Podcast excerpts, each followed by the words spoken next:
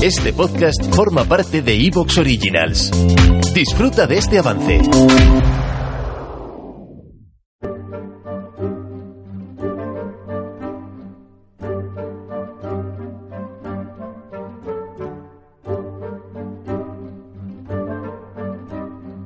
Bienvenidos a Historia Ficción.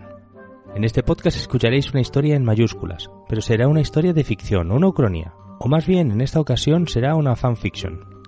Hoy volveremos a disfrutar de algunas de las aventuras de los hombres del 27 Regimiento Panzer Disciplinario de mi admirado autor Sven Hassel. El escenario será la ocupación alemana de Grecia durante 1941. El programa de hoy surge como un spin-off de un episodio que estoy preparando en el que Rommel va a ganar la batalla del Alamein. Al final tengo muchísimos apuntes para este programa, así que he decidido hacer este adelanto eh, hablando de la campaña de Grecia.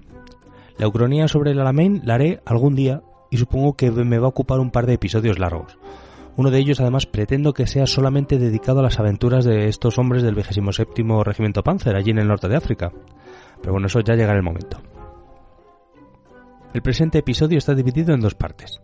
La primera es una breve descripción de cómo se produjo realmente la invasión alemana de Grecia, para que estemos orientados. Y luego en la segunda parte disfrutaremos de la descripción en primera persona que nos hace un soldado alemán. Aviso que este relato no está pensado como una continuación de los episodios 30 y 31 de Historia Ficción, en el que ya aparecieron los hombres de Sven Hassel combatiendo en España. Esta historia es una aventura independiente, así que es posible que se solapen algunas fechas, algunas historias, algunas otras cosas. Vamos, no me he concentrado en eso. Este episodio hay que disfrutarlo simplemente como las aventuras de guerra de estos hombres durante esta campaña de Grecia. Como suelo recordar en cada programa, os contaré una historia articulada en torno a hechos reales, aunque reconstruida como una narración de ficción. Mezclaré elementos verídicos con licencias creativas. El propósito de esta historia es divertirnos, en este caso con las epopeyas que vivieron unos hombres arrastrados al horror de la guerra. Este podcast es fruto del trabajo de su creador, David Rico, y espero que disfrutéis del juego.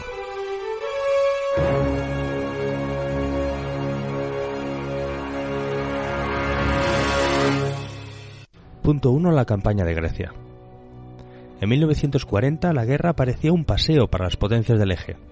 Hitler dominaba media Europa incluyendo la otrora imbatible Francia. El duque estaba despechado porque Hitler no le había informado previamente de las ofensivas en otros escenarios como Polonia, Noruega o Francia. Sentía que Italia se estaba quedando atrás, y esto teniendo en cuenta que el duque aspiraba a reeditar la gloria del Imperio Romano. Por este motivo fijó sus ojos en un objetivo que le parecía asequible, Grecia. En esta ocasión, Mussolini, un hombre orgulloso, decidió lanzar la ofensiva italiana en solitario contra Grecia.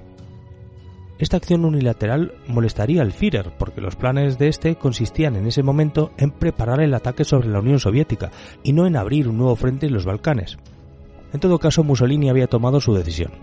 Tenía un gran ejército concentrado en la Albania italiana y el 28 de octubre de 1940 las tropas italianas cruzaron la frontera de Grecia el ejército realizó un avance discreto hasta ser frenado en seco una semana después. El ejército italiano había infravalorado a los griegos y estos consiguieron reagruparse y contraatacar hasta devolver a los italianos sobre sus posiciones de origen dentro de Albania. A las dos semanas de haber empezado las hostilidades, los griegos ya habían recuperado todo el territorio heleno y además habían conseguido avanzar al interior de Albania, ocupando algunas importantes ciudades del sur del país en diciembre de 1940. El ataque italiano provocó la intervención británica en apoyo de Grecia, y desde noviembre de 1940 aparecieron tropas británicas para defender el terreno. Los primeros en aparecer fueron aviones de la RAF y buques de la Royal Navy. El apoyo aéreo incluía bombarderos pesados de la RAF que podían amenazar los pozos petrolíferos rumanos de Ploesti, que era la principal fuente de suministro de petróleo del eje. Las tropas británicas que llegaron a Grecia habían salido del escenario del norte de África, y esto produjo un importante debilitamiento de sus fuerzas en aquel escenario. Esta situación fue aprovechada por Rommel, que recién había llegado a Libia. Así, sin esperar, reconquistó la península de la Cirenaica con su recién llegado Africa Corps. De vuelta a Grecia, hemos visto que la ofensiva italiana había sido repelida por los griegos. Las fuerzas italianas pasaron el invierno de 1940 al 41 atrincheradas en el sur de Albania, se sucedieron diversas ofensivas locales entre ambos bandos. La línea del frente tenía el aspecto de una línea de la Primera Guerra Mundial. Las tropas de la Commonwealth apoyaron a los griegos en especial con aviación y artillería. Mussolini exigía a su ejército que provocase una ruptura del frente y avanzase de inmediato. Finalmente, en marzo de 1941 habían reunido 12 divisiones de infantería italiana. Se lanzaron en una gran ofensiva en la zona central del frente greco-albanés. Atacaron por la zona montañosa de Clisura, en el centro-sur de Albania. Esta ofensiva italiana resultó un rotundo fracaso que causó enormes pérdidas. Los griegos habían resistido el asalto, si bien sus fuerzas estaban resintiéndose ya de toda esta presión a la que llevaban sometidas tanto tiempo. Los equilibrios diplomáticos en los Balcanes con todo habían saltado por los aires, y el 1 de marzo del 41 Bulgaria se adhería al pacto tripartito. Esto es decir, que Bulgaria se unía al eje Roma-Berlín-Tokio. En Yugoslavia, la tensión política explotó en la forma de un golpe de Estado el 27 de marzo de 1941. El gobierno yugoslavo era tradicionalmente pro-francés, pero la evolución política de los acontecimientos de los años 30 había llevado a la élite gobernante yugoslava a contemporizar con los fascismos. Las tensiones terminaron por saltar cuando se produjo un levantamiento del ejército yugoslavo que había sido animado por el servicio secreto británico. El nuevo gobierno yugoslavo era hostil al eje y no tuvo tiempo en todo caso para hacer casi nada, ya que Hitler, que estaba ocupado en la preparación de la invasión a la Unión Soviética, no podía permitirse en todo caso el riesgo de una intervención de Churchill en los Balcanes. Alemania no se demoró ni diez días desde el golpe de Estado, y el 6 de abril de 1941 lanzó la operación Fünfundzwanzig destinada a invadir Yugoslavia. Tras una campaña relámpago, la Wehrmacht consiguió la rendición del ejército yugoslavo en 12 días, a la larga le resultaría mucho más costosa la lucha que hubo después contra insurgente, enfrentándose contra los partisanos yugoslavos.